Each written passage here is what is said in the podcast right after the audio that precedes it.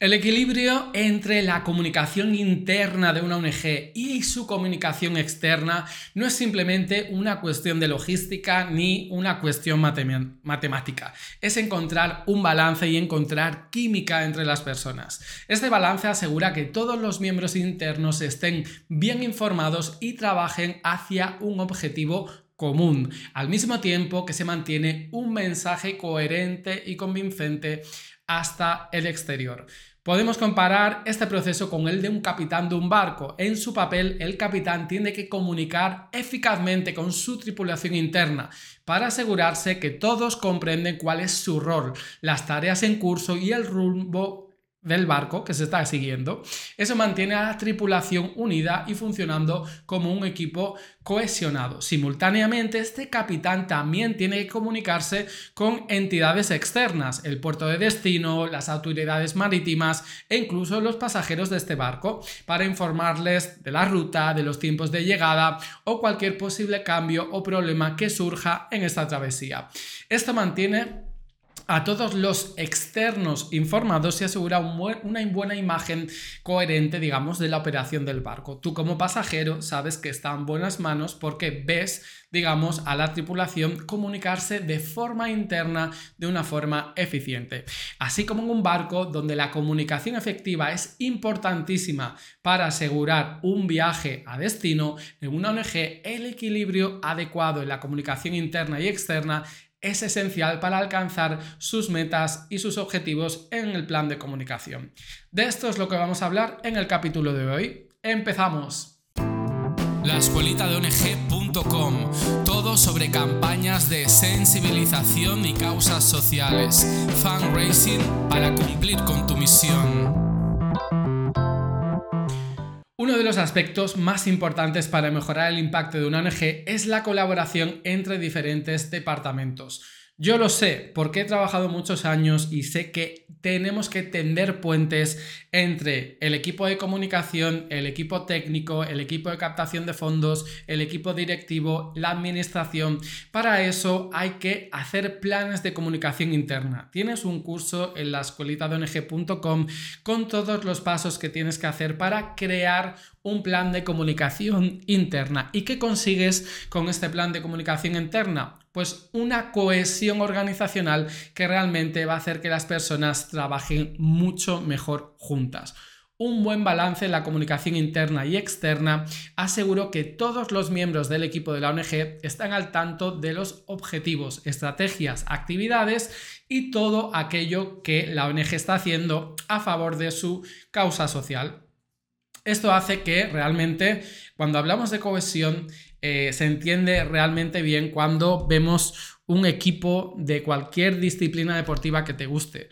Independientemente si pierde o si gana un partido, siendo competitivos cuando eh, los medios de comunicación, por ejemplo, enfocan los tiempos muertos o imágenes en el vestidor, ves cómo se hablan entre ellos, cómo se dirige el entrenador hacia los compañeros, cómo los compañeros nunca culpan al otro compañero de un posible error o de un posible fallo, sino que todos van a una. Esto se traduce en un plan de comunicación interno en los que cada uno de, tus compañeros sepan exactamente hasta dónde llega su función y echen una mano a cualquier otro compañero que necesite ayuda. Todo esto que debería a lo mejor surgir de forma espontánea, nosotros como responsables de organizaciones sociales debemos promoverlo y hacer que nuestro equipo trabaje de una forma más compenetrada.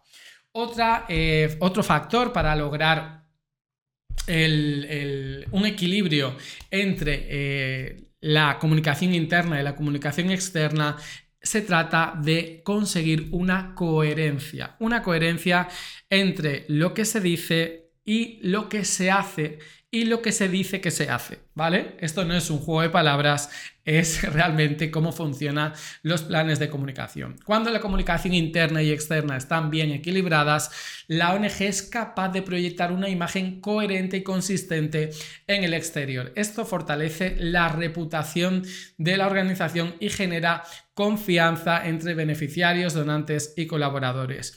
No hay nada que cree peor imagen que eh, llamar por teléfono a una entidad social, preguntar por una persona o por un departamento o por atención al socio y que te contesten mal o que echen incluso las culpas a sus propios compañeros, que esto lo he visto y realmente es eh, vergonzoso. Cuando dicen, sí, mi compañera debería haberte atendido mejor, pero es un desastre. Eh, esa información no tiene que salir de puertas hacia adentro, ¿vale?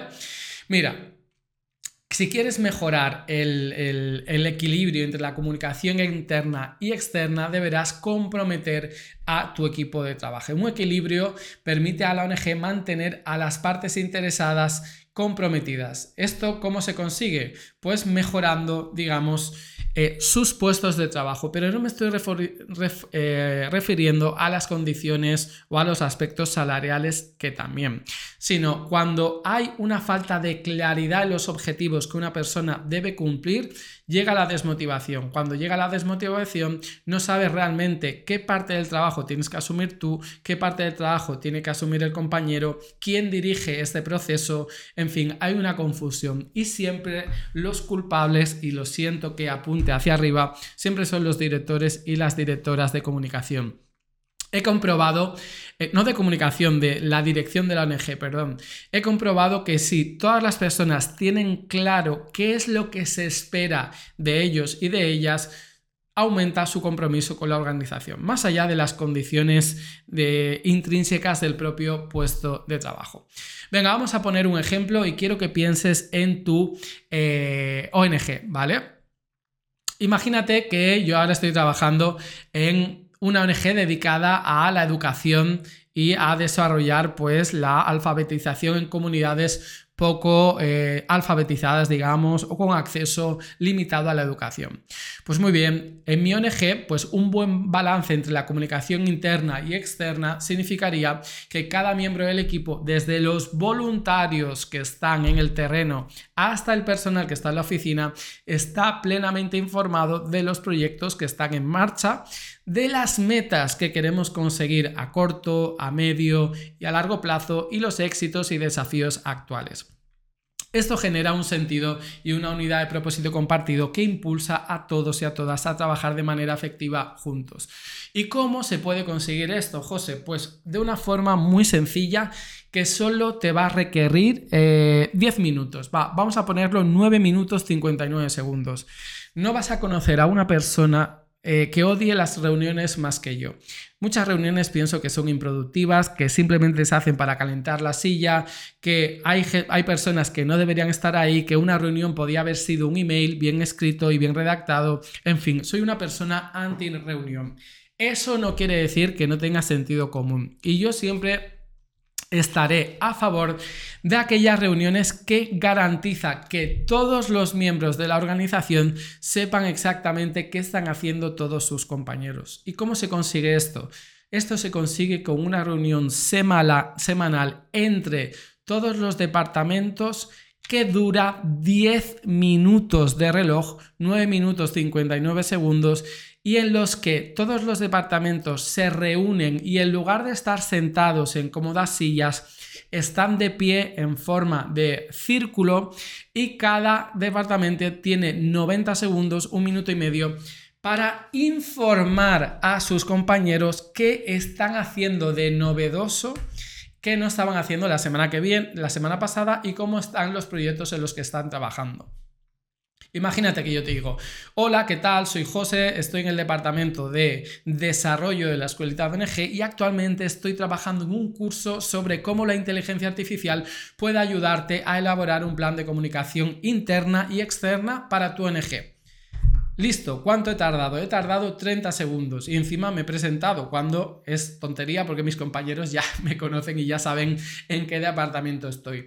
Pero simplemente estoy diciendo que, el, estoy trabajando y puedo decir, pues, del 100% del curso llevo un 80% del curso terminado. ¿Para qué? Para que, por ejemplo, si a un compañero eh, hablando con un donante, hablando con una organización amiga, hablando con una persona eh, externa o interna a la organización le pregunten, oye, ¿cómo está este tema? Y sepan decir que el tema, que puede ser este curso que te he dicho, está a un 80%. Para eso es lo que vale las reuniones de comunicación interna y eso es lo que eh, garantiza una imagen coherente entre lo que se comunica afuera y lo que comunicamos dentro, de puertas hacia adentro, ¿de acuerdo? Además, si existe transparencia interna y externa, esto se va a notar. Esto se va a notar porque eh, hay un disenso o hay una inconsistencia cuando, por ejemplo, la, la ONG comunica siempre pues que es una ONG con valores, que fomenta la transparencia, la igualdad, etc. Y luego hay diferencias salariales abismales o muchos procesos de trabajo no se comunica a sus, eh, a sus trabajadores, ¿de acuerdo? Esto tienes que pensar como responsable de organización que entiendo que eres y por eso me está escuchando, ¿qué tipo de ONG quieres tener? ¿Quieres tener una ONG eh, que parezca, bueno, pues no quiero meterme con ningún colectivo, pero una, un tipo de organización desmotivada, que vaya a trabajar sin ningún tipo de pasión, solo por eh, cumplir un sueldo o cumplir no sé, con un hábito de vida que ha estado arrastrando durante años, o quieres tener un equipo que realmente se sienta respetado, que se sienta valorado, que sepa cuál es su función diaria, que sepa en qué se, está gastando el presupuesto, que sepa que si el director de la ONG o la directora lleva tres días sin aparecer, que sepa el motivo por el que es, que sepa porque están haciendo reuniones con empresarios o, con actores políticos o que se encuentra de viaje en el terreno.